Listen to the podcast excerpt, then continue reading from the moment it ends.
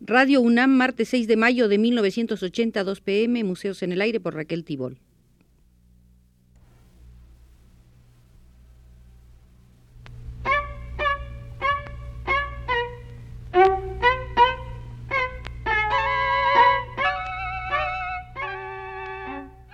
Museos en el Aire.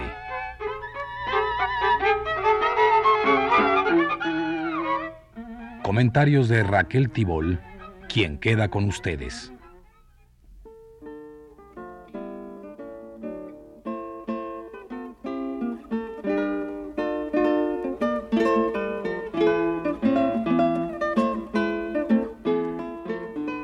Retengamos un nombre, Ernesto Bautista, escenógrafo. Ernesto Bautista, escenógrafo de la pieza teatral japonesa Rashomon de Rinusoke Akutagawa, en la versión de Marta Luna para el Instituto de Teatro de la Universidad Veracruzana.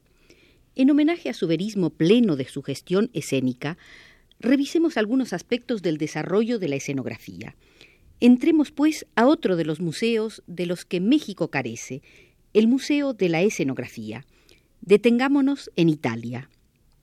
Hasta que en Italia no hubo teatro profesional permanente, no pudo construirse un edificio especial con el cálculo de una entrada permanente. Hasta el 1400, los espectáculos solían ofrecerse en los palacios. En la inmensa mayoría de los casos, no obstante, la narración de Vasari de cómo le tocó adaptar en Venecia para edificio teatral un enorme galpón. En aquellas condiciones, el objeto de las preocupaciones principales para empresarios y directores del espectáculo era siempre la escena en sí. El salón para el auditorio no resulta difícil de preparar para la representación, pero la escena exigía grandes condiciones inventivas y talento estético. Existen descripciones de distintos espectáculos de gala en los cuales se puede notar con qué enorme atención, con qué derroche de talento artístico y medios ingeniosos se levantaban esas escenas improvisadas frecuentemente para un espectáculo único. Los mejores pintores de la época eran llamados a colaborar en la creación del tablado, aun cuando no se trataba de un espectáculo en todo el sentido de la palabra, sino sólo de cuadros vivos y representaciones simbólicas. En el último diseño del siglo XV, en Milán, en la corte de Ludovico el Moro, el empresario exclusivo de toda clase de creaciones escénicas fue nada menos que Leonardo da Vinci en persona, quien era excelente mecánico y gustaba de realizar toda clase de ingeniosas construcciones articuladas. En Mantua, en 1501, una de las representaciones de Plauto era ofrecida con decoraciones de otro genial pintor, Andrea Mantegna. Para ese espectáculo, Mantegna pintó los famosos cartones que representan el triunfo de César. En el año 1513, durante la representación de la Calandria en Urbino, el director de escena fue Baltasar Castiglione, autor de El cortesano, y el pintor principal fue Timoteo Viti, maestro de Rafael. En la escena estaba representada una ciudad con calles, palacios, iglesias y torres. Había un templo en semirrelieve formado por ocho esquinas, cubierto de adornos plásticos de tipo alabastro, con cornisas y arquitraves pintados de oro y azul ultramar. Alrededor se encontraban estatuas pintadas en imitación mármol, Igualmente estaba el arco del triunfo con bajorrelieves que representaban la historia de los tres Horacios, ejecutados también en imitación mármol. En la parte superior del arco se admiraba una estatua ecuestre que representaba a un caballero que daba un lanzazo a un hombre desnudo y yacente. En 1519 en el Palacio del Vaticano fue representada para el Papa León X la obra Los supuestos de Ariosto con decoraciones de Baltasar Peruzzi y un telón ejecutado según cartón del propio Rafael. El telón no subía ni se corría, sino que caía en un canalón especial como en la Roma antigua. Fue el primer caso en el que se usó telón.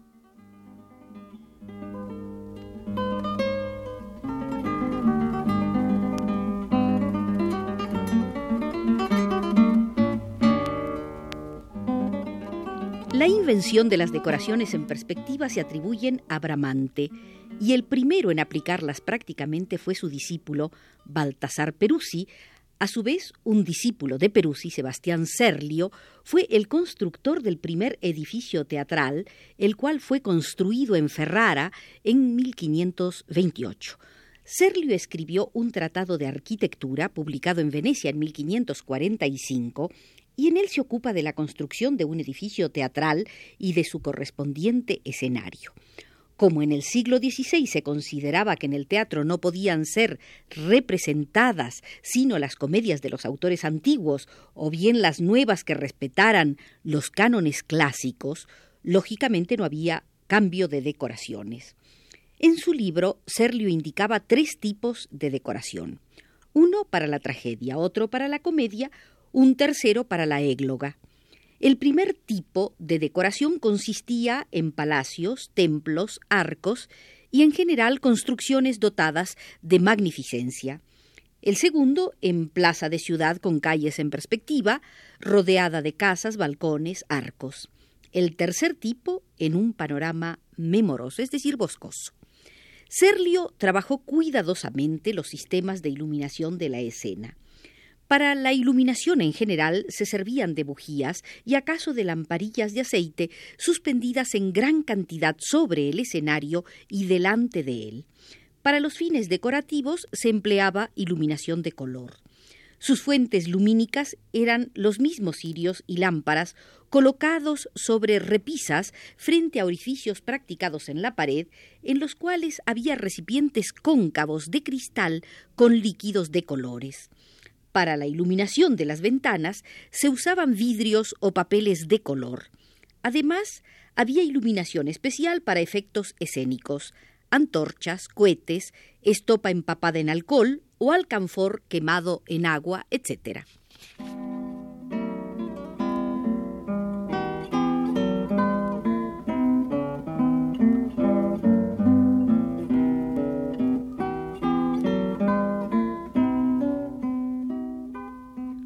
de los mejores edificios teatrales del Renacimiento fue el Teatro Olímpico de Vicenza, obra de Andrés Palacio, su hijo y su discípulo Scamozzi.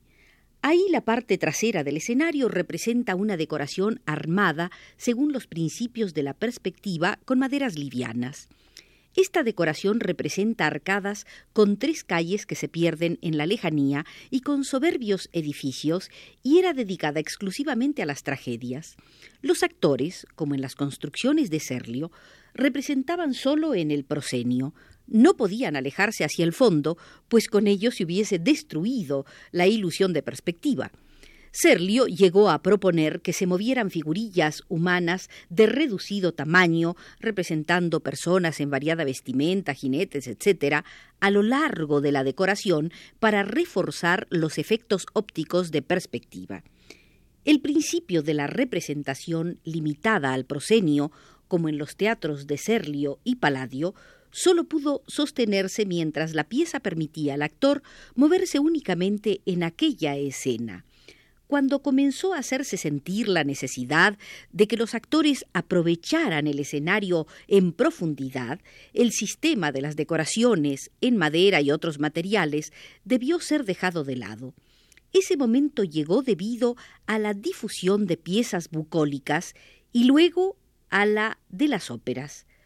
¿Con qué podrían reemplazarse las decoraciones permanentes de lienzo y madera para que no desapareciera la ilusión? ¿Cómo podrían evitarse las desproporciones que saltaban a la vista entre las figuras de los actores y el tamaño de las decoraciones? Era evidente la necesidad de reemplazar las decoraciones permanentes por lienzos pintados que dieran las perspectivas y recursos necesarios para representar el ambiente de la obra. Este cambio tuvo lugar a fines del siglo XVI. El espacio de la escena resultó repentinamente lleno de posibilidades antes no sospechadas por los viejos escenógrafos. La necesidad de llevar la representación a todos los rincones del escenario obligó a ocuparse de la decoración no sólo del fondo, sino también de los costados. al tiempo que la necesidad de mostrar en escena aspectos sobrenaturales del repertorio mitológico obligó a buscar, en el techo y debajo del tablado, trucos de toda clase, ayudándose de las máquinas que iban inventándose y perfeccionándose cada vez más. Se aprovechaba el techo para mostrar en escena vuelos, nubes en movimiento que conducían a dioses sentados en ellas, descensos a escena de los moradores del cielo, mientras el hueco del piso servía para hacer aparecer debajo tierra y para sumergirlos nuevamente en su seno por medio de escotillas a personajes menos divinos.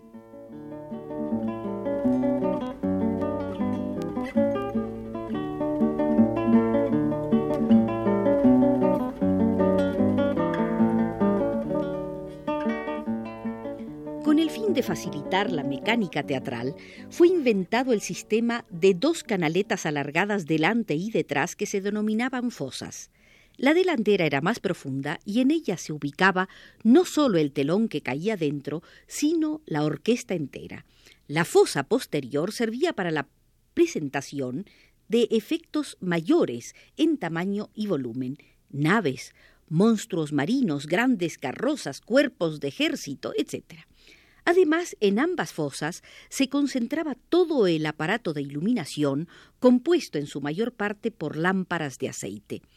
La pared posterior, corrediza hacia ambos lados, estaba dispuesta de manera que formara un sistema inseparable con las decoraciones laterales, y éstas estaban hechas en tal forma que permitieran evitar frecuentes y rápidos cambios.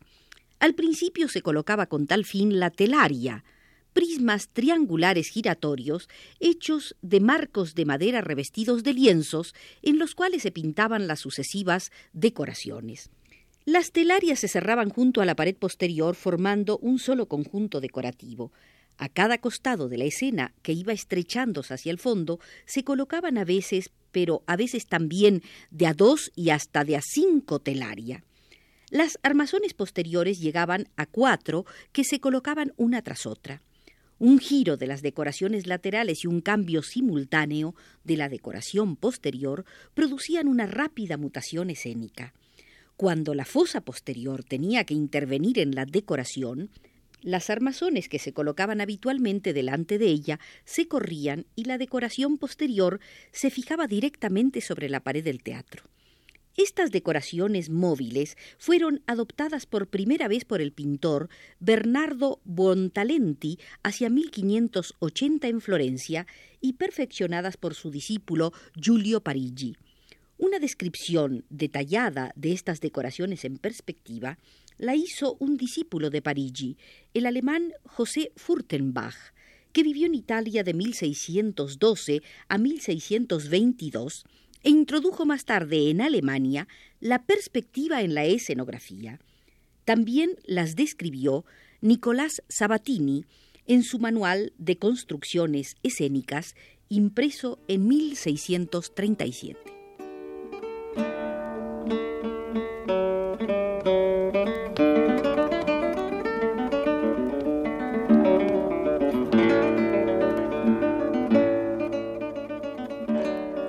De Parma, Aleotti dio un paso más hacia la perfección de la perspectiva escénica cuando ideó bambalinas chatas que se corrían por los espacios laterales y permitían así un cambio más sencillo y fácil.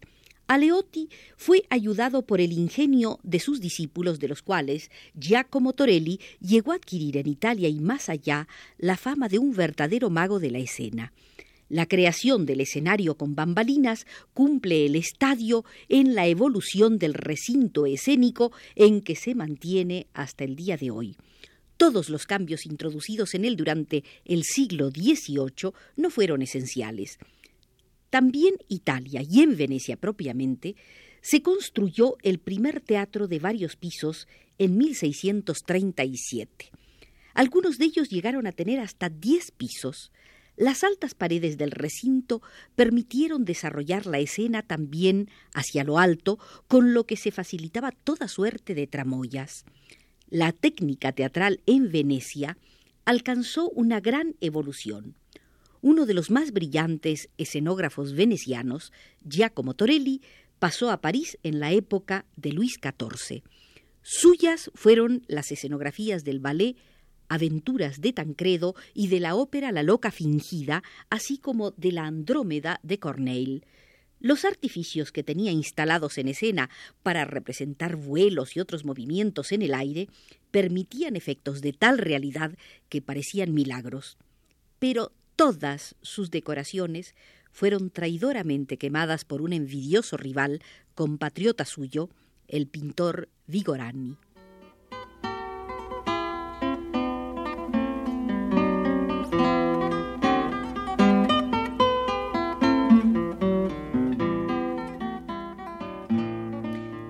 En la visita al Museo de la Escenografía los historiadores soviéticos Boyadjev y Zivelegov. Estuvo en los controles Manuel Estrada y la realizamos para rendir homenaje a un talentoso escenógrafo mexicano, Ernesto Bautista, con excelentes trabajos para el Instituto de Teatro de la Universidad Veracruzana. Coincidirán conmigo si van a ver Rashomon en el Teatro Milán.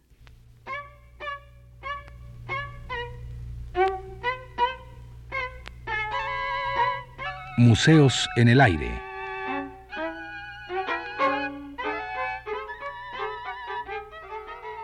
Comentarios de Raquel Tibol.